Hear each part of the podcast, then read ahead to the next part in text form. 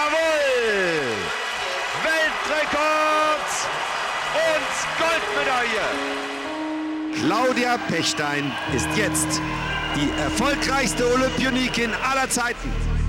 Wir haben selber sehr viele Untersuchungen an Gesunden äh, gemacht. Wir haben nie so hohe Werte gefunden. Claudia Pechstein, weltweit respektiert, auf dem Eis gefürchtet. Haben Sie gedopt oder Ihre Leistung manipuliert? Nein, habe ich nie gemacht und äh, habe ich auch noch nie drüber nachgedacht. Die Eisschnellläuferin und mehrfache Olympiasiegerin Claudia Pechstein ist des Blutdopings überführt worden. Geheimsache Doping, der Podcast, Staffel 2. Der Fall Claudia Pechstein. Das ist halt das, was eben so weh tut.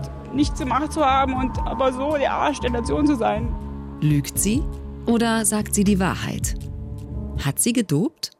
Und dazu begrüße ich den ARD-Doping-Experten Hajo Seppelt. Zum ersten Mal hat ein Weltverband es geschafft, aufgrund von Indizien eine Sperre auszusprechen. Das gab es bisher noch nicht. Ich bin Kerstin Hermes, Radio 1-Moderatorin und früher Sportreporterin in der ARD.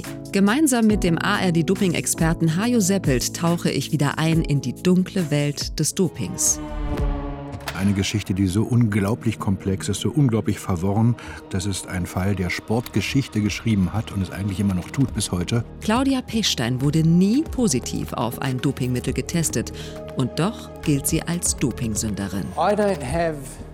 Kein Dopingmittel der Welt kann ein solches außergewöhnliches Blutbild verursachen, auch nicht EPO. Da stimmt irgendetwas nicht.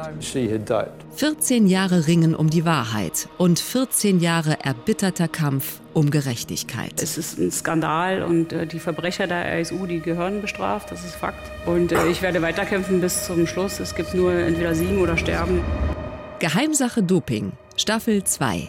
Der Fall Pechstein, ein Sportschau-Podcast vom Rundfunk Berlin-Brandenburg. Jetzt in der App der ARD Audiothek.